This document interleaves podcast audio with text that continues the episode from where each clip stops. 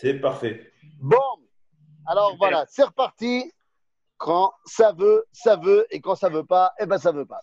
Alors les amis, donc on est reparti. Donc je vous disais, on est en l'an 60, moins 63, et normalement la situation devrait être parfaite. Nous sommes 100 ans après Hanouka, et donc l'État juif est remis en place. Comme je l'ai dit, il y avait un roi qui s'appelait Alexander Yanai et sa femme Shlom Tzion. Shlom Tzion était une fille très bien, alors qu'Alexandre, lui, moyen. Alexander Yanai est devenu ce qu'on appelle Tzduki, sadducéen, et il a rejeté l'enseignement des rabbins, alors que Shlom Tzion, elle, était la sœur du chef des rabbins, Shimon ben Chattar. Enfin, je ne veux pas vous parler d'eux. Ce qui m'intéresse, c'est leurs enfants. Ils ont deux fils. Un qui s'appellera tout naturellement Urkenus numéro 2 et l'autre s'appellera Aristobulus numéro 2. Oui, bon, des noms qui ne nous intéressent pas vraiment, mais quand même, parce que notre Alexandre va mourir. Et il se dit, bah, il n'y a pas de problème, j'ai deux enfants, et vu que moi-même je suis roi et en même temps Cohen Gadol, puisque je viens de la dynastie des Hashmonaïm qui ont pris le pouvoir politique et le pouvoir de la Keuna Gedola, et donc je me dis, bah, pas de problème, mes deux fils, un je vais le mettre roi, l'autre Cohen Gadol, pas de problème, Urkanus sera le Cohen Gadol, Aristobulus le roi, et normalement, eh bien, on devrait vivre une période idyllique où il y a deux frangins qui gèrent le pays d'Israël, tant au niveau politico-matériel qu'au niveau spirituel de la Kedusha. Sauf que ben, ce n'est pas exactement ce qui va se passer. C'est pas ce qui va se passer pour une raison très simple. Le Cohen Gadol, il a envie d'être roi également, et le roi, il a envie d'être Cohen Gadol également, évidemment. Et donc, qu'est-ce qui se passe? Eh bien voilà, la situation terrible que malheureusement nous avons déjà vécu dans notre histoire, une guerre, une véritable guerre fratricide entre Aristobulus et Urkenus. Vous allez me dire des noms bien ancrés dans la culture juive. Hein? Non, vous comprenez bien que l'ambiance grecque de l'époque de Hanouka a réussi à s'installer même après la victoire des Hashmonaïm. Quoi qu'il en soit, c'est une guerre, une véritable guerre entre deux frères qui va amener à notre destruction et ce n'est pas un vain mot.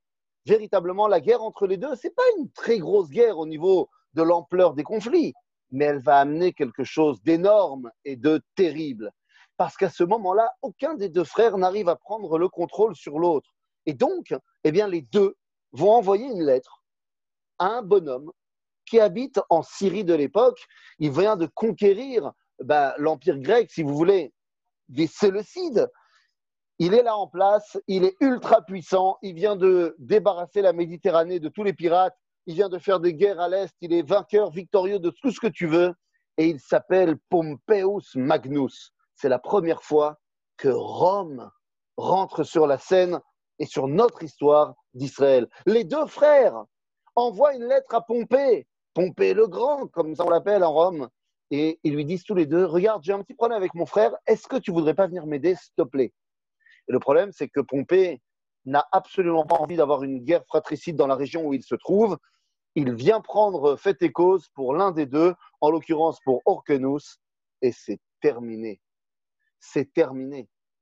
Une fois qu'on a l'appui de Rome, ben c'est terminé. Mais je veux que vous compreniez bien ce que je suis en train de vous dire. Nous avons invité les Romains à venir en Israël. Je ne sais pas comment on aurait fait l'histoire autrement, mais peut-être que les Romains ne seraient même pas rentrés en Israël si on ne les avait pas invités si gentiment. Et on sait ce que ça va amener.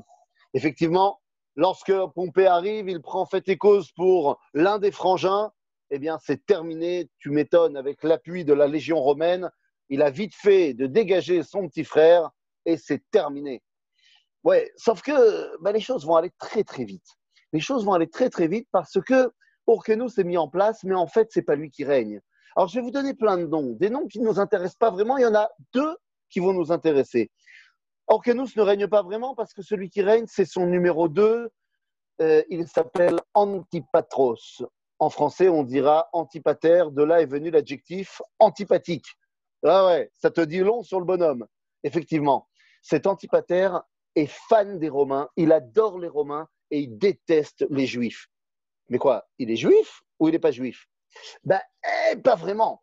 En fait, à l'époque du père de Hyrcanus, vous vous rappelez de mon Alexandre, il avait fait des grandes conquêtes. Et pendant ces conquêtes, il a conquis ce qui est aujourd'hui le Negev et on va dire euh, le nord de la Jordanie, enfin le, au, niveau de Petra comme ça, en Jordanie. Eh bien, toute cette région-là s'appelait à l'époque l'Édomie. Ça venait de Édom. Le peuple qui habitait là-bas était Édom. Lorsque Alexandre Yanaï a conquis cette région-là, eh bien, il a converti de force toutes les personnes au judaïsme. Cet Antipater a été donc converti de force. Il déteste le judaïsme, il déteste les juifs, il est fan des Romains. C'est lui qui est le patron. Il met ses fils, ses trois fils, au nord, au sud, au nord, au centre et au sud du pays, comme gouverneur, comme chef militaire, et voilà. Sauf que, dans un laps de temps encore une fois très court, Orcanus meurt, on ne sait pas trop comment, Antipater meurt, on ne sait pas trop comment, le général du centre meurt, on ne sait pas trop comment, et celui du sud meurt, on ne sait pas trop comment. Bon, vous avez compris que celui du nord a tué tout le monde. Et c'est qui ce celui du nord qui a tué tout le monde? Eh bien, celui du nord qui a tué tout le monde, il s'appelle Hérode. Et ça, c'est un nom qui nous parle parce qu'on le connaît très bien. Hérode a fait massacrer tout le monde pour prendre le pouvoir central et devenir le roi des Juifs. Une fois qu'il a massacré tous ses opposants politiques, entre parenthèses, il a massacré également le dernier prétendant à ce qui pouvait être un retour des Hashmonaïm. Il s'appelle euh, euh, euh, Alexander Aristobulus.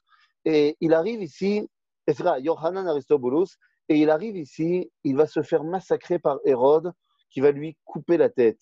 Il semblerait d'ailleurs que ce soit de lui dont la Mishnah, dans le traité de Masechet Avot, nous parle lorsque Hillel nous dit qu'il a vu une, un crâne, une tête qui euh, était là sur l'eau, et il a dit Ne t'en fais pas, la roue tourne. Eh bien, il semblerait que ce soit de cette tête-là dont on parle. Pourquoi? Eh bien, tout simplement parce que Yochanan Aristobulus ayant été tué par Hérode, Hérode l'a noyé, il lui a tranché la tête et l'a noyé ensuite le corps et la tête dans sa piscine à Yericho. Oui, pas très glamour hein, ce matin.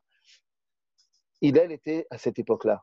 Et il dit Ne t'en fais pas, la roue tourne. Akadosh Baruch sait ce qu'il fait, et celui qui a fait le mal, eh bien, ne t'en fais pas, il ne restera pas impuni. Quoi qu'il en soit, Hérode voit sa route vers le pouvoir complètement euh, euh, prête. C'est bon, il peut y aller. Il y a juste un truc qui manque l'aval de Rome. Et oui, car à partir de maintenant, nous sommes en l'an moins 37 et ce sont les Romains qui sont les véritables patrons de la région, puisqu'on les y a invités il y a 20 ans. Donc maintenant, ils sont là. Ils sont là. Et donc, n'est plus la région de Petra. Oui, vous avez raison, tout à fait. Bien sûr que ce n'est plus la région de Petra. Je mets simplement en forme euh, pour que les gens aient des repères géographiques. Et vous avez raison qu'à cette époque-là, Petra est déjà passée dans d'autres mains. Simplement pour qu'on ait des repères plus ou moins qu'on sache de quoi on parle. Quoi qu'il en soit, eh bien, maintenant, il faut faire euh, bonne figure auprès des Romains. Il faut que les Romains soient d'accord. Et donc, bah, qu'est-ce qui se passe? Pas de problème. Hérode part à Rome. Il part à Rome pour se faire sacré roi des Juifs. Bon, il veut aller voir Pompée. Sauf que 20 ans se sont passés et Pompée n'est plus là.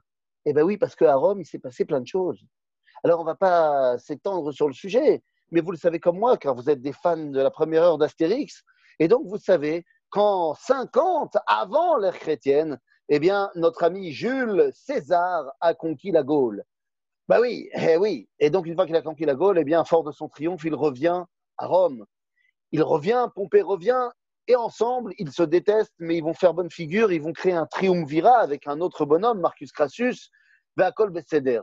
Seulement, très rapidement, Jules va tuer Pompée, va tuer Crassus, il devient le patron. Seulement, le Sénat romain fomente un complot sous l'égide de Brutus qui va tuer César sur les marches du Sénat. Brutus devait prendre le contrôle, il ne le prend pas, il n'est pas assez fort.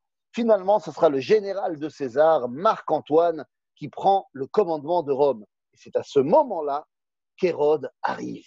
Il arrive, il vient voir Antoine et il lui dit Bon, écoute-moi bien, mon ami.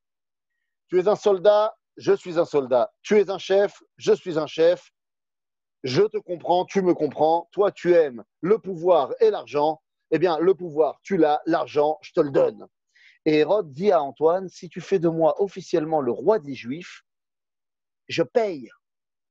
Pas de problème. Effectivement, Hérode va piller les réserves du Beth Amikdash, les réserves de toute la Judée pour donner son tribut à Rome.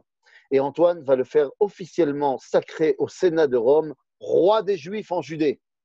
Ah ben voilà, c'est fini. Hérode devient le roi Hérode. Bon, il devient le roi Hérode, il est très copain avec Antoine, il lui fait même construire une forteresse à son nom, la Antonia au nord du Beth Amikdash. Mais il y a un petit problème. Eh ouais, il y a un problème quand même dans l'histoire. C'est un problème qui est causé à cause d'une femme. Eh ouais, il y avait bien une femme dans l'histoire. Le Rav Benisha nous a parlé de la grandeur des femmes juives. Eh bien, moi, je vous montre la bassesse des femmes ennemies du peuple juif. Il y a une femme qui est l'amante de Marc-Antoine, la pire ennemie de Hérode. Vous la connaissez très bien. Et je ne sais même pas si c'est vrai qu'elle avait un bonnet, mais en tout cas, elle s'appelle Cléopâtre. Eh oui, Cléopâtre, reine d'Égypte, dernière descendante des Ptolémées. Enfin bon, on s'en fiche. Cléopâtre veut grignoter du terrain à Hérode, Hérode veut grignoter du terrain à Cléopâtre, ils se détestent, mais c'était sans compter, sans compter le retour, le retour d'un Romain qui avait été nommé officiellement successeur de César, qui a fui pendant trois ans, qui revient à la tête d'une armée énorme, il s'appelle Octave, et il déclare la guerre à Antoine. Bon, ça fait plein de noms tout ça, sauf que là, Antoine, il demande à Hérode, viens m'aider, et Hérode, il dit, attention, si je viens l'aider, mais que c'est l'autre qui gagne, j'ai tout perdu. Si je viens pas l'aider, mais que c'est Antoine qui gagne, j'ai tout perdu. Donc il répond à son copain, je viens mais il vient tranquille, tu vois, Léat, Léat, il est pépère. Et il va arriver trois jours après le combat. Car effectivement, Antoine va perdre. Octave gagne, il change son nom en Auguste Ier, devient empereur de Rome, premier empereur, l'empire romain est créé, et Hérode dans tout ça, eh bien Hérode arrive devant lui et lui dit, regarde, tout le monde savait que j'étais fan d'Antoine, j'étais son copain, mais maintenant tu as gagné, tu es le roi, et Hérode se prosterne devant Auguste, Octave, et ça, ça le fait kiffer. Il lui dit, tu sais quoi, tu seras mon allié dans la région, je te donne une légion entière, tu fais ce que tu veux. Et à ce moment-là, Hérode devient officiellement le roi des Juifs sans aucune euh, personne qui peut le détrôner. Et nous sommes dans une période terrible. Parce que c'est une période qui, d'un côté, voit un essor économique en Israël incroyable. On reconstruit la ville de Jérusalem comme une ville extraordinaire. Extraordinaire. Hérode va même reconstruire le Beth Amikdash. Oui, on parle toujours qu'on attend le troisième temple. Vous le saviez ça, on prie toujours pour avoir le troisième temple. La vérité, on prie pour le quatrième temple et demi. Je m'explique. Le premier temple, vous le connaissez, malheureusement, il a été détruit par les Babyloniens en moins 586. Le deuxième temple a commencé à être mis en place par Zrubavel, mais c'est de manière extrêmement succincte, et surtout par Ezra et Nehemiah. Ezra et Nehemiah vont construire le deuxième Beth Amikdash, et c'est le parti. Seulement, Hérode, lorsqu'il arrive, nous sommes plus ou moins dans les années moins 20, moins 15, il décide de faire de ce Beth Amikdash numéro 2, qui était, il faut bien le dire, un Beth Amikdash ouné, un petit Beth Amikdash, eh bien, il décide d'en faire une construction grandiose, énorme. 13 années de travail, 13 ans 20 000 ouvriers, un truc de malade. Le plus grand complexe euh, qu'on va appeler religieux de tout le monde antique, un truc de fou furieux. Il le fait, alors ça va varier. D'après la Gemara, il y a un semblant de tchouva chez Hérode qui comprend que en éteignant la lumière d'Israël, parce qu'il a massacré la moitié du Sanhédrin, eh bien, il a peut-être fait une boulette et que donc pour se faire pardonner, il va reconstruire le Beth Amikdash en plus beau. D'après les historiens, c'est simplement parce qu'il était mégalomane et que tout ce qui était attaché à son nom, il voulait le construire de manière majestueuse. Dans tous les cas, eh bien, Hérode met en place ce Beth Amikdash incroyable de technologie, de beauté, de folie, à tel point que nos sages qui n'étaient pas fans de Hérode diront celui qui n'a pas vu le deuxième Beth enfin, le Amikdash de Hérode n'a pas vu une belle construction de sa vie. Mais en vérité, pour le construire, il a dû raser celui de Ezra et Nehemiah. Donc c'est pour ça que je parle en fait, le Amikdash d'Hérode est déjà le troisième. Bon, on le compte en mettant le deuxième, parce qu'il l'a rasé juste pour euh, le reconstruire. Si vous voulez, comme on dit en hébreu, il a fait euh, euh, pinouille binouille. Il a, il simplement tout reconstruit sur les ruines du dernier, mais sans interruption entre les deux. Pourquoi je parle donc de quatrième, de troisième et demi?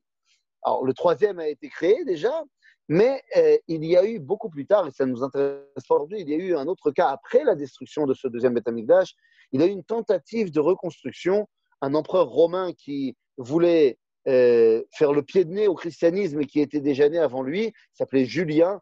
Eh bien, il a permis aux Juifs de reconstruire le Beth Amikdash. Ça n'était qu'une tentative. Finalement, ça n'a abouti à rien. Dans tous les cas, Hérode construit un Beth Amikdash énorme et nous sommes dans une période est terriblement conflictuel parce que sur le plan de l'économie, de l'aspect extérieur, eh bien, il semblerait que Israël va très bien. Mais quand on regarde à l'intérieur, eh bien, la sinatrinam, la haine gratuite est présente partout. Vous vous rappelez que tout a commencé avec une guerre, une guerre de deux frères. Mais la situation à l'époque du deuxième temple n'est pas tellement mieux. Certes, euh, les Chachamim sont là. Certes, il y a une Torah incroyable mais durant cette Torah incroyable, eh bien, nous avons une situation terrible. Vous connaissez tous cette histoire qui est l'histoire de la période. Alors, Hérode mourra, et lorsqu'Hérode mourra en moins 4, eh bien, la situation ne va pas tellement changer, puisque de toute façon, Hérode était un roi pseudo-juif, mais dans tous les cas, à la solde de Rome à fond. Et donc, une fois que son fils n'arrivera pas vraiment à faire ses preuves, eh bien, les Romains vont tout simplement mettre des procurateurs en Judée, des gouverneurs, si vous voulez, des gens qui tiennent le pouvoir. Pour ce qui est, encore une fois, de la vitrine extérieure, tout a l'air d'aller bien. Les villes sont belles, reconstruites, modernes. Les Juifs ont le droit de pratiquer leur religion et leur Torah, mais comme je viens de le dire, ce n'est plus qu'une religion. Nous n'avons plus du tout, plus du tout d'obédience nationale nous ne pouvons plus nous prétendre les patrons de la terre d'Israël. Les Romains sont présents partout, la Légion est dans les rues. Et pour ce qui est de la Torah, elle est présente, mais elle est présente dans plusieurs bâtés midrashot. Et chacun ne parle pas à son copain. Et c'est ce que je vous disais tout à l'heure. Vous connaissez cette histoire qui est mentionnée dans le Talmud, qu'on raconte à Tisha B'Av, l'histoire de Kamtsa ou Bar Kamtsa. Vous savez, quand on raconte aux enfants cette histoire, eh bien, ils reprendront la phrase du Talmud qui dira Al Kamsa ou Bar Harva Yerushalem. À cause de Kamsa et Bar Kamsa, Jérusalem a été détruite. Mais si on recommence à regarder l'histoire de plus près, l'histoire est révélatrice d'une époque. Nous sommes à un festin extraordinaire donné par ce monsieur Kamsa, par ce monsieur, non, c'est vrai, excusez-moi, je m'emporte, par ce monsieur dont on ne connaît pas le nom. Et c'est peut-être ça le plus important de l'histoire. Car il y a un monsieur qui s'appelle Aougavra, l'homme dans le Talmud, qui fait un festin incroyable. Il veut inviter son ami ça. Finalement, il invite son pire ennemi, Bar ça. Mais attendez, pourquoi on ne sait pas qui c'est? On ne sait pas qui c'est parce que ça peut être n'importe qui à cette époque. Il invite tous les Chachmei Yerushalayim. Tout le monde est présent. Tout le Mivami de Jérusalem, toute la haute société, tant euh, les, riches, les pouvoirs publics, mais tous les rabbinim sont invités. Ils sont tous là-bas. Quand ils voient ce bar comme ça se faire humilier, humilier. Je ne dis pas que c'est un tzaddik, bar comme ça est un rachat, on verra ça à la fin de l'histoire, quand il va aller rapporter aux Romains. Mais lorsqu'il est à table et que cet homme, cet autre qui ne le veut pas, l'humilie, pourquoi les rabbins ne se, lèvent pas et disent non mais euh, oh, oh, oh, oh, peut-être que c'est peut-être pas une bonne idée de l'humilier comme ça devant tout le monde. Non, je ne sais pas. Il n'y a pas de halachot qui parle de kavod. On n'a pas de mishnayot qui nous parle de ça. Ce sont les rabbins de la Mishnah. Ils sont tous là.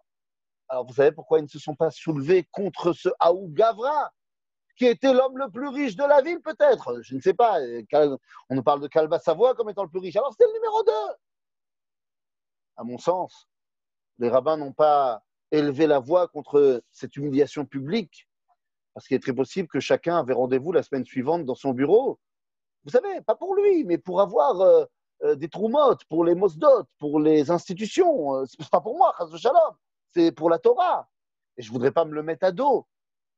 Mais attendez, c'est de ça qu'on parle C'est de cela qu'on parle Ben oui, c'est de cela qu'on parle. C'est à cette époque-là que Rabbi Akiva n'est pas encore Rabbi Akiva. Rabbi Akiva, moi je suis fan de lui. Bon, on est tous fans de Rabbi Akiva. Rabbi Akiva, Roche le Chachamim. Rabbi Akiva, à ce moment-là, il ne s'appelle pas Rabbi Akiva. À ce moment-là, de cette histoire de Kamsa ou Kamsa, il s'appelle Akiva. Il s'appelle Akiva.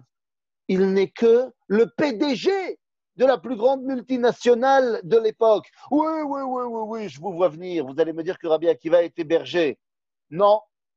Le Talmud nous dit qu'il était Roé Edree Kalba Savoie. Il était le chef de tous les troupeaux de Kalba Savoie, qui était l'homme le plus riche de l'époque. Et à l'époque, on était riche avec des biens de bétail. En d'autres termes, Rabbi Akiva était PDG de la multinationale la plus grande la plus importante de l'époque. C'est pas un petit mec avec des cheveux longs et une flûte. Il est en costard cravate, il signe des chèques toute la journée, Rabbi Akiva. Il habite à Jérusalem, il voit ce qui se passe. Et c'est pour ça qu'il dira que dans sa période où il n'était pas Talmid Racham, c'est pas qu'il était ignare, il était en contact avec tous les Chachamim, mais il voyait que la Sina Trinam était tellement présente qu'il dit à l'époque Donnez-moi un Talmid Racham et je le mordrai comme un âne. Ses élèves lui disent euh, Rabbeinu, comme un âne, peut-être que tu as exagéré, peut-être comme un chien, c'est déjà pas mal. Il dit Non, un chien, ça mord pas assez bien, parce qu'un chien, ça mord et après ça lâche, alors que l'âne, ça mord et c'est. C'est ce même Akiva qui deviendra Rabbi Akiva, qui dira une phrase extraordinaire. Vous connaissez la phrase de Rabbi Akiva? Bon, c'est pas de Rabbi Akiva, c'est de Moshe Rabbeinu. C'est marqué dans la Torah. Mais nous dit Rabbi Akiva, Zeklal Gadol Batora. Alors évidemment, on peut comprendre tout à fait naturellement que c'est Klal Gadol Batora. Ou alors, on peut comprendre que Zeklal, c'est un grand principe. Vous savez pour qui? Les Mish Gadol Batora. Parce que le Gadol Batora, à l'époque de Rabbi Akiva, il a tendance à n'être sympa qu'avec celui qui est Gadol Batora de son équipe celui qui ne partage pas ses idées. Mhm. Vous savez, nous sommes à l'époque de Hérode, c'est l'époque de Hillel et Shamaï. Hérode, Hillel et Shamaï, Hillel et Shamaï, tout va bien entre eux. Mais quand ça suit, les élèves, comment s'appellent-ils? S'appellent Bet Hillel et Bet Shamaï. Et Bet Hillel et Bet Shamaï, leur machlokot, alors que celle de leur maître, Hillel et Shamaï, n'étaient qu'à trois, voire quatre. Machloket dans le Talmud, est-ce qu'il y avait trois marlokot entre Hillel et Shammai, ou quatre, mais rien du tout. Tout à fait. Je viens de lire ce que vous avez dit. Oui, tout à fait, c'est très possible. C'est très, très possible. Dans tous les cas, hein, notre histoire ici nous apprend qu'à l'époque de Beth Hillel et Beth Shammai, c'est arrivé jusqu'à Shvichut Damim, Argou et Lacheni, à tel point que le Talmud dira que le jour où il y a eu la marloquette entre Beth Hillel et Beth Shammai, c'est Ayom chez caché les Israël, Ayom Naasaboa Egel comme la journée où il y a eu le Vaudor. Or, je vous rappelle qu'à l'époque du Vaudor, il y a eu 3000 morts. Vous imaginez? On est parti d'une guerre entre deux frangins qui ont dû coûter la vie à pas mal de gens. Nous sommes maintenant avec une domination totale des Romains. On s'entretue dans la ville. Pourquoi? Parce que chacun pense qu'il a la vérité. Qu'est-ce qui se passe d'ailleurs? Lorsque deux rabbins n'arrivent pas à se mettre d'accord à ce moment-là. Pas qu'il y en a un qui est pas un Talmud Racham, les deux sont des géants de la Torah. Toute notre Torah, on leur doit. Ils s'appellent Rabbi Eliezer et Rabbi Yehoshua. Rabbi Eliezer ben Orkano, c'est Rabbi Yehoshua Agadol. Quand Rabbi Eliezer ou Agadol? Eh bien, les deux vont se marlocter Bon, se marloquette tout le temps, pas de problème, mais cette marloquette-là, qui a priori parle d'un sujet technique, va être en fait une des marloquettes les plus graves de l'histoire juive. Je parle évidemment de ce tanouro shel de ce four qui était fait de, de rouleaux d'argile posés les uns sur les autres. L'un dit qu'il peut recevoir la touma, l'autre qui dit qu'il ne peut pas recevoir l'impureté. Et finalement, suite à cette marloquette d'idées, et encore une fois, les Shem Shamaim, les deux sont des tzadikim. Rabbi Eliezer n'acceptera pas l'avis de la majorité qui est contre lui. Mais lui, il sait qu'il a raison. Il a même amené des preuves, des preuves surnaturelles, des preuves qui montrent qu'Akadosh Baruch est d'accord avec lui. À tel point que la dernière preuve, après avoir fait euh, montrer que le caroubier s'est déraciné, que l'eau est partie de bas vers le haut et pas du haut vers le bas, que les murs du Beth Midrash se sont euh, penchés, font, presque tombés. Finalement, il y a une batte-colle, une voix qui sort du ciel et qui dit Malachem etzel Rabbi Eliezer, Pourquoi vous prenez la tête à Rabbi Eliezer? Il a toujours raison. finalement, Rabbi Yoshua et les Chachamim n'acceptent pas la psychiatre de Rabbi Eliezer et disent qu'il est à partir de maintenant ménoudé, excommunié. Il ne fait plus partie du peuple juif. Une sanction absolument terrible. Zekaret, c'est le karet de la Torah. Venir nefeshaim et amea. Imaginez ce que cela veut dire. Ça veut dire que si là, on a neuf juifs qui se réunissent et Rabbi Eliezer rentre dans la pièce, il n'y a pas minyan. C'est terrible. C'est pas chou terrible. Et c'est l'ambiance dans les rues de Jérusalem. Vous comprenez que lorsque les Romains, dans cette ambiance-là, parce que là je parle de Torah, mais de l'autre côté il y a un problème politique, les Romains, cette fois, ont décidé d'enlever l'autonomie civile au sein des Juifs. Et de plus en plus, la pression romaine est présente. Et de plus en plus, on leur interdit de faire des choses. À tel point, que finalement, eh bien, on va décider tout simplement bah, de commencer à préparer une solution contre les Romains. Cette solution, vous la connaissez, en l'an 66 va débuter la grande révolte contre les Romains. Une révolte terrible, parce que oui, nous avons un ennemi commun, les Romains. Mais qu'en est-il du peuple juif? Est-il front uni pour faire face à cette menace? Ah, Que nenni Rien du... Comment des tzadikim ne reconnaissent pas le bat de Hachem? Mais ils reconnaissent, bien sûr qu'ils reconnaissent. Rabbi Oshua, il reconnaît la bat il l'a très bien entendu. Mais il dit L'homme Voilà, tu nous as donné la Torah, Ribono À partir de maintenant, ce sont les Chachamim qui doivent déterminer de la halacha. Agav, il a raison, Rabbi Oshua, que c'est aux Chachamim de décider. Bien sûr, même si c'est pas vrai qu'on n'utilise jamais la batkol, c'est-à-dire la prophétie, pour déterminer la halacha. Le fait que la halacha elle soit comme Bet et pas comme Bet Shammai, ça a été nifsak par une batkol. Top, ça veut dire que des fois c'est comme ça et des fois c'est comme ça. Rabbi Oshua, il accepte que c'est une batkol, il n'y a pas de problème. Mais il dit, c'est pas parce que dans les mondes supérieurs, Rabbi Eliezer a raison. Si nous, on n'arrive pas à comprendre ces arguments et qu'on pense que la halacha, elle est autrement, eh bien c'est comme ça la halacha. Nous dira le Talmud plus tard, à propos de Rabbi Meir, Rabbi Meir Balanes, élève de Rabbi Akiva, qu'il n'y avait pas dans sa génération aussi grand que Rabbi Meir. Et pourtant, la halacha n'est pas comme lui. Pourquoi? Ben Parce que ces Chaverim, ces autres, les autres rabbinim de son génération, n'arrivaient pas à comprendre la profondeur de ses enseignements. Donc, même si on sait que c'est lui le plus grand, si ce qu'il dit est trop élevé, on ne comprend pas, on n'arrive pas à le traduire dans les faits, eh bien la halacha ne sera pas comme lui.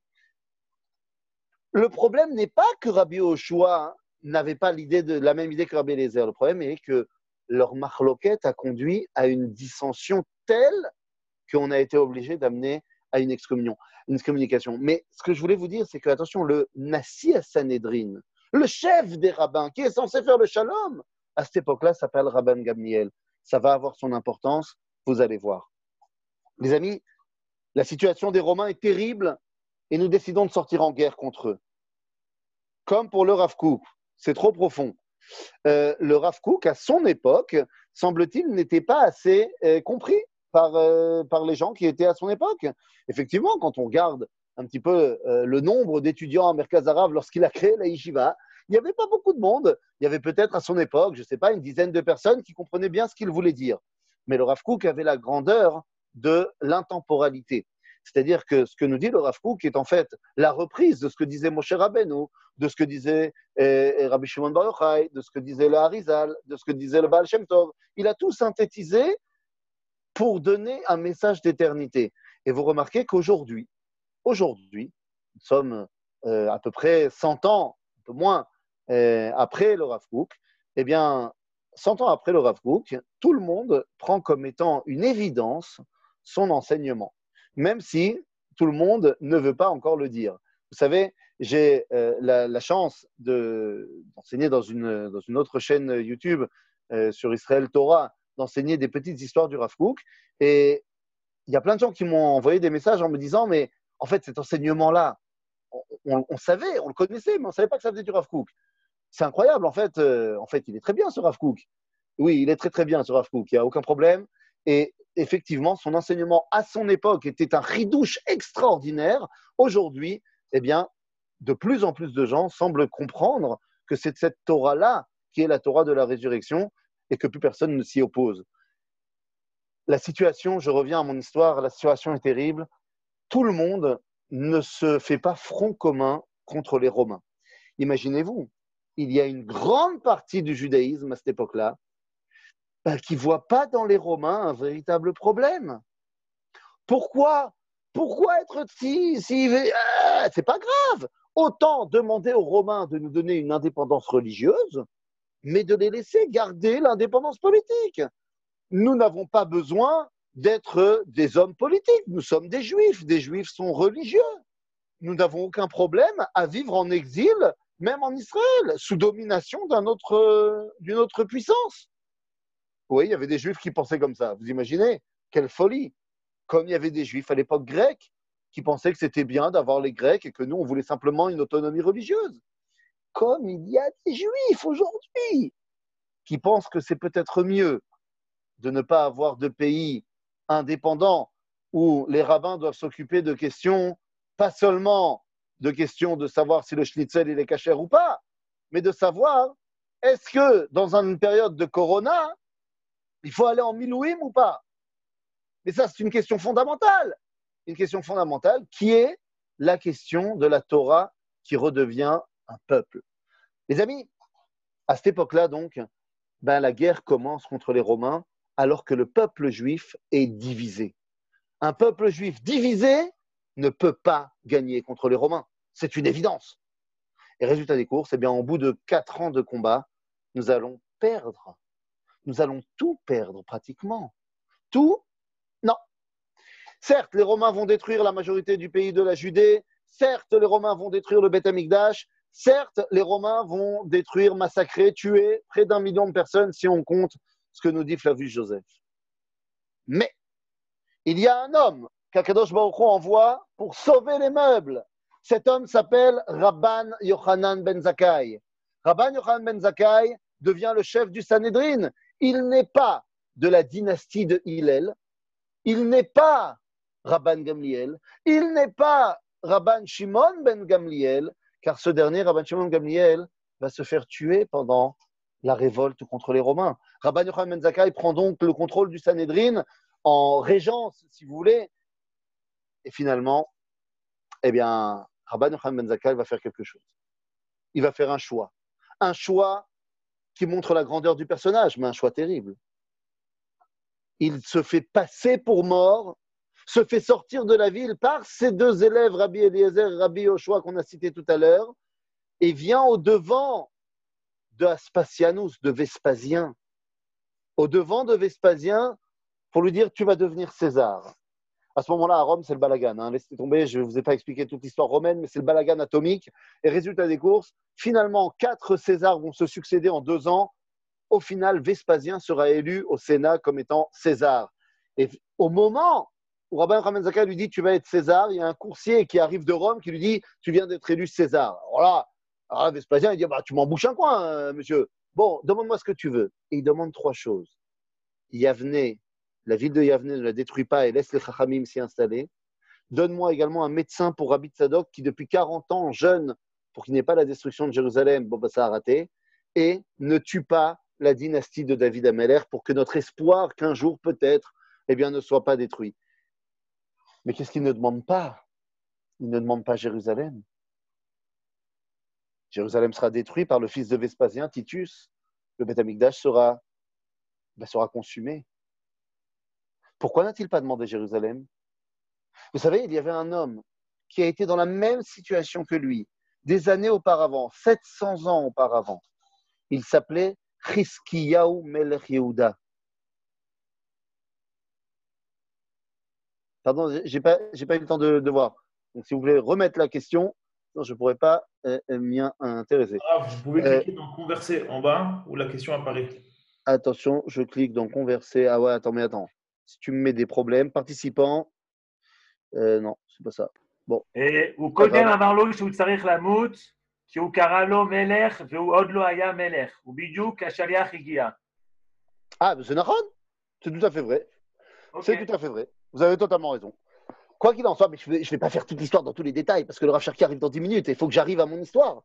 Mais Kitsour, Rabotai, à ce moment-là, eh bien, il ne demande pas Jérusalem. 700 ans auparavant, il y avait un homme qui s'appelait Chiskiaou, roi de Judée, qui était dans le même cas avec un ennemi, Sancheriv, qui faisait le siège de Jérusalem. Et il y avait des gens également dans son pays qui voulaient faire la paix avec les Assyriens pour avoir bah, le sauvetage de ce qui pouvait l'être. Et Chiskiaou dit non, moi je me battrai corps et ongles, bête et ongles, corps et âme contre l'envahisseur, je ne le laisserai pas arriver.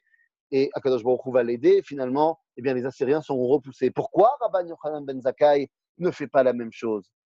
Eh bien, tout simplement parce que Chiskiaou était dans une époque de Géoula, alors que Rabban Yochanan ben Zakkai comprend que l'époque de l'exil est en train de poindre le bout de son nez. Et donc, il décide de sauver les meubles. La preuve qu'il a bien agi, c'est qu'il a été tourmenté par cela toute sa vie, mais qu'à la fin de sa vie, le Talmud dans le traité de Brachot nous raconte que lorsqu'il va mourir, il dit à ses élèves Préparez une chaise pour ou Melech Yehuda qui vient me chercher. On va être voisins de palier au Gan Eden, semble-t-il, pour l'éternité. Deux personnes qui ont réagi complètement différemment, mais dans le même esprit de sauver le peuple juif. L'un dans une époque de construction où il comprend qu'il faut se battre bah, pour garder la construction, comme nous sommes dans cette époque-là aujourd'hui, comme ce qu'on avait vu la semaine dernière, et un qui était dans une époque de destruction, il le savait, et il fallait sauver les meubles. Rabbi Yochanan Zakai sauve le judaïsme en finalement créant un judaïsme temporaire, sans Beth Mikdash et sans Jérusalem. Le problème, c'est que le peuple juif doit tout d'abord comprendre quelle est la chose qui lui a manqué pour battre les Romains, la chose qu'il va avoir besoin pour poursuivre son identité dans cet exil et pouvoir en sortir. Eh bien, comme je l'ai dit tout à l'heure, le virus qui nous a consumés de l'intérieur, ce n'était pas le corona à l'époque, c'était cette haine entre les juifs, que si on ne pense pas pareil, eh bien, on n'a pas le droit d'être ensemble. Quelques 60 ans plus tard, après la destruction du temple, après que les Romains nous aient fait tout le mal qu'ils pouvaient nous faire, eh bien, ils ont décidé que ce n'était pas terminé. Ils ont décidé que de plus en plus la pression romaine sur les Juifs en Judée serait présente, à tel point que finalement, en l'an 132, eh bien, il y a un nouvel empereur romain qui s'appelle Adrien qui fait des décrets antisémites, les premiers véritables. Parmi eux, eh bien, on va reconstruire Jérusalem comme une ville romaine, Aelia Capitolina, on va même construire un temple de Vénus à l'époque, à l'endroit où il y avait le Beth Amikdash, à Botaï. À ce moment-là, le peuple juif, alors que pendant la grande révolte 60 ans plus tôt, n'était pas uni. Au sein de la révolte, il y a eu des guerres fratricides. Non, je ne pense pas que le problème réside encore aujourd'hui. Je vais y arriver dans trois minutes et demie. Alors qu'au sein de la grande révolte, il y a des juifs qui se sont entretués à Jérusalem. Les Romains n'étaient même pas encore dans la ville qu'on s'entretuait entre nous à l'époque de la révolte de Bar Korva, eh bien, tout d'un coup, c'est tout le peuple qui se soulève. Tous, oui. Et vous vous rappelez, c'est là que je veux en venir, à ces frères d'armes qui sont la réponse aux guerres fratricides a évoquées. Eh bien, vous avez, on va le lire dans moins de, de 10 jours à peu près. on va lire ce Maasé be Rabbi Eliezer, Rabbi Yoshua. Ah tiens, ils sont de nouveau ensemble alors qu'il a été excommunié. Rabbi Elazar ben Azaria, qui est devenu le Nassi à Sanhedrin entre-temps. Rabbi Tarfon, Rabbi Akiva, qui sont tous réunis à Bnebrak. Et la question, c'est pourquoi ils sont tous à Bnebrak Pas que j'ai quelque chose contre Bnebrak, mais s'ils ne sont pas à Jérusalem, c'est qu'on est bien conscient que c'est après la destruction du temple. Et s'ils sont à Bnebrak, le seul qui habite là-bas, c'est Rabbi Akiva. Il est le plus jeune de tous. Rabbi Eliezer, Rabbi Oshua sont ses maîtres à lui. Rabbi Lazar ben Azariah ben Sandrine, Rabbi Tarfon est l'ancien, le, Zaken de la Chaboura. Pourquoi tout le monde va chez Rabbi Akiva? Et pourquoi, vous connaissez la suite du film, les élèves viennent leur dire Rabotenu, Yasman, Kriachma, Shacharit. Pourquoi ils ne sont pas capables de voir que le soleil s'est levé? Eh bien, vous le savez, parce que ces cinq rabbins se sont réunis, ont fait fi du nidouille de l'excommunication de Rabbi Eliezer. Il revient dans l'équipe parce qu'il s'agit maintenant de se réunir et de préparer la révolte de Bar Korva. Tout le monde vient à Bnebrak chez Rabbi Akiva, car Rabbi Akiva, comme nous dira le Rambam, est l'écuyer de Rabbi Akiva et de Bar Korva, et le soutien moral numéro un de celui qui a pour objectif de ramener l'indépendance et la Géoula au peuple d'Israël. Face à ce problème-là, eh bien, ça y est, on a compris qu'il faut tous s'unir, même ceux qui ne pensent pas pareil. Et effectivement, dans la révolte de Bar Korba, c'est tout le peuple qui va se soulever, ce qui va faire qu'on va pratiquement réussir. On va gagner la première année de la, de la bataille contre les Romains. Finalement, les Romains viendront avec 14 légions, 14 légions. Quand vous savez qu'une légion, c'est 15 000 hommes, je vous laisse faire le calcul, des forces incommensurables. Et finalement, eh bien, la guerre de Bar Korba va nous laisser avec une destruction terrible. Terrible, certes, mais avec une prise de conscience que rien ne doit pouvoir briser l'unité du peuple juif. Juste après la guerre de Bar Korva, une partie des juifs qui avaient décidé de se désolidariser du reste du peuple, qui avaient même été des délateurs, qui avaient même été des gens qui ont prêté main forte aux Romains contre nous, eh bien, ont été sortis du peuple juif, c'était les premiers chrétiens les premiers chrétiens ont été sortis du peuple juif avec Birkat à minime parce qu'ils avaient décidé de prêter main forte aux Romains contre nous. Non, après la guerre de Bar eh bien, les Juifs qui ne pensaient pas pareil ont décidé de s'unir pour devenir des frères d'armes. Alors oui, nous n'avons pas réussi à battre les Romains. Oui, la guerre de Bar Korba a signé le début véritable de l'exil. Mais il a signé un début d'exil dans lequel eh bien, on a développé durant 2000 ans une entraide fondamentale au sein même du peuple juif. Oui, avec des différences. Oui, avec des creusets qui se sont creusés ben, au fur et à mesure des générations, de par l'éloignement, mais avec une solidarité complète dans les moments de drame que notre peuple a vécu durant ces 2000 années. À l'époque du Tanar, à l'époque de ce deuxième temple dont on a parlé, eh bien, lorsque ça allait mal, eh bien, ça ne faisait pas en sorte que le peuple juif se réunisse. Durant 2000 ans d'exil, nous avons gardé avec nous les leçons du passé. Que lorsque tout va mal, et l'exil, bah, c'est quelque chose qui va mal, eh bien, le peuple juif s'unit. Le peuple juif est ensemble dans la douleur. Le paroxysme de cet ensemble dans la douleur, c'est lors de la Shoah, évidemment. Et lors de la Shoah, je termine par cette histoire extraordinaire que je raconte souvent que nous sommes en novembre 1944. À Auschwitz arrive un convoi de juifs de Hongrie qui sont mis pour, une partie d'entre eux dans un baraquement où il y avait des juifs de Salonique, des Hongrois ashkénazes avec des séfarades de Salonique, pendant cinq jours. Ces juifs qui vont dans le même baraquement ne vont pas se parler parce qu'ils vont avoir peur les uns des autres, ne se connaissant pas. Les Hongrois pensent qu'un juif, c'est un mec qui est blanc, qui a une barbe et qui parle en yiddish alors que les juifs de Salonique pensent qu'un juif, c'est un mec qui parle avec les mains, qui a une moustache et qui est bronzé. Ils ne vont pas se parler. Le vendredi soir, d'un côté et de l'autre du baraquement, ils vont entendre des, airs différents, mais ils vont reconnaître les Chadodi. Ils vont se rendre compte qu'ils sont tous juifs, et le lendemain, ils partiront tous ensemble, Shabbat, à la chambre à gaz, ensemble. Le Rav Israël Meir Lao, grand rabbin d'Israël et survivant de la Shoah, dira à propos de cette histoire que dans la Shoah, le peuple juif a montré plus que jamais qu'il était capable de mourir ensemble. Mais le défi de l'après-Shoah, notre défi, c'est de montrer à quel point le peuple juif, lorsque tout va bien, et c'est notre cas, lorsque nous avons un État fort, lorsque nous avons une identité forte, eh bien, est capable de vivre ensemble. Vous me dites que nous avons des dissensions, les amis. Le fait que nous soyons capables de faire cette journée d'études aujourd'hui montre à quel point ces dissensions ne sont que futilité. Le fait qu'on soit capable, et je dis une chose absurde, qu'on soit capable d'étudier Ashkenaz et Sepharad ensemble, c'est l'évolution de notre Géoula. Car pendant des années, ce n'était pas possible. Un, parce qu'on était séparés géographiquement, mais deux aussi idéologiquement. Aujourd'hui, nous avons fait un pas énorme. Ça ne veut pas dire qu'il n'y a pas encore des choses à faire. Bien sûr qu'il y a encore des choses à faire, particulièrement en Israël. Mais encore une fois, dites-vous que tous les problèmes que nous avons en interne ne font que révéler une vitalité extraordinaire du peuple juif.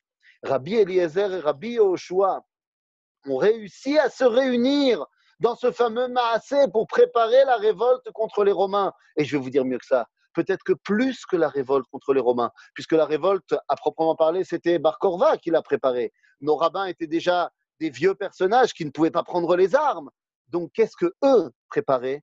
Eh bien, ils préparaient l'unité du peuple juif de l'après. ce Leila Seder, que je ne sais même pas si c'était la Seder, de ces cinq rabbins qu'on parle dans la Haggadah, montre l'unité par-delà tous les clivages. Car il n'y avait pas plus grand clivage qu'entre Rabbi Eliezer et Rabbi Yoshua. Mais il montre que lorsque l'identité d'Israël, lorsque le destin collectif du peuple juif est en jeu, eh bien, aucun clivage ne saurait être plus fort que notre identité. C'est ce message qui nous a porté durant 2000 ans, qui a fait que même lorsque nous étions au Maroc, au Yémen, en Pologne, eh bien, une chose a uni le peuple juif. Je termine par là, je ne veux pas prendre sur le Rav Cherki. Je termine par là en disant ma dernière phrase. Vous savez, pendant 2000 ans, ce qui a sauvé les juifs en tant qu'individus, c'était la Torah et les mitzvot. Car ce qui était un juif, c'était celui qui pratiquait, qui était autour du rabbin. Aujourd'hui, on doit se prendre conscience que pendant 2000 ans, ce qui a gardé l'identité du peuple juif, pas les juifs individuellement, mais le peuple juif, c'est que que ce soit au Maroc, au Yémen, en Pologne ou ailleurs, eh bien les juifs ont toujours dit, ce soir du Seder, l'an prochain à Jérusalem, quel que soit leur clivage, quels que soient leurs idéaux, eh bien ils ont dit, nous avons un idéal qui est de revenir reconstruire notre identité ensemble. C'est là la raison de la mitzvah principale, puisqu'on n'a pas encore le Korban Pessah. La mitzvah principale de Pessah est de raconter l'histoire. Et si on se pose la question pourquoi la mitzvah n'est pas d'étudier l'histoire, la réponse est très simple, parce que s'il s'agissait d'étudier, eh ben, on serait déjà en train de se disputer, comme on se dispute au Beth Midrash. Mais la mitzvah de cette soirée de Pessah, c'est de raconter l'histoire. Et lorsqu'on raconte l'histoire, eh bien, on se rend compte que ni Paro, ni les Romains, ni les nazis n'en avaient quelque chose à faire de savoir si tu étais Sfarad, Ashkenaz, religieux, pas religieux, de gauche, de droite, et ainsi de suite. Ils avaient quelque chose contre le peuple juif. C'est ce peuple juif qui s'est réuni durant 2000 ans d'exil et qui a réussi à recréer son identité. Ken, qui a réussi à recréer son identité et son unité. Alors oui, nous avons encore des dissensions, certes, mais si vous regardez le prisme de l'histoire, eh bien, vous vous rendrez compte là, qui est en train de discuter. que nos problèmes actuels sont beaucoup, beaucoup moins problématiques qu'ils ne l'étaient à l'époque. Nous avons réussi à reconstruire cette identité unie. Et c'est grâce à cela que nous réussirons ensemble à reconstruire, comme on a dit, le troisième et demi Beth Amikdash, Bemera Be'amenu. Amen. Chag à tout le monde.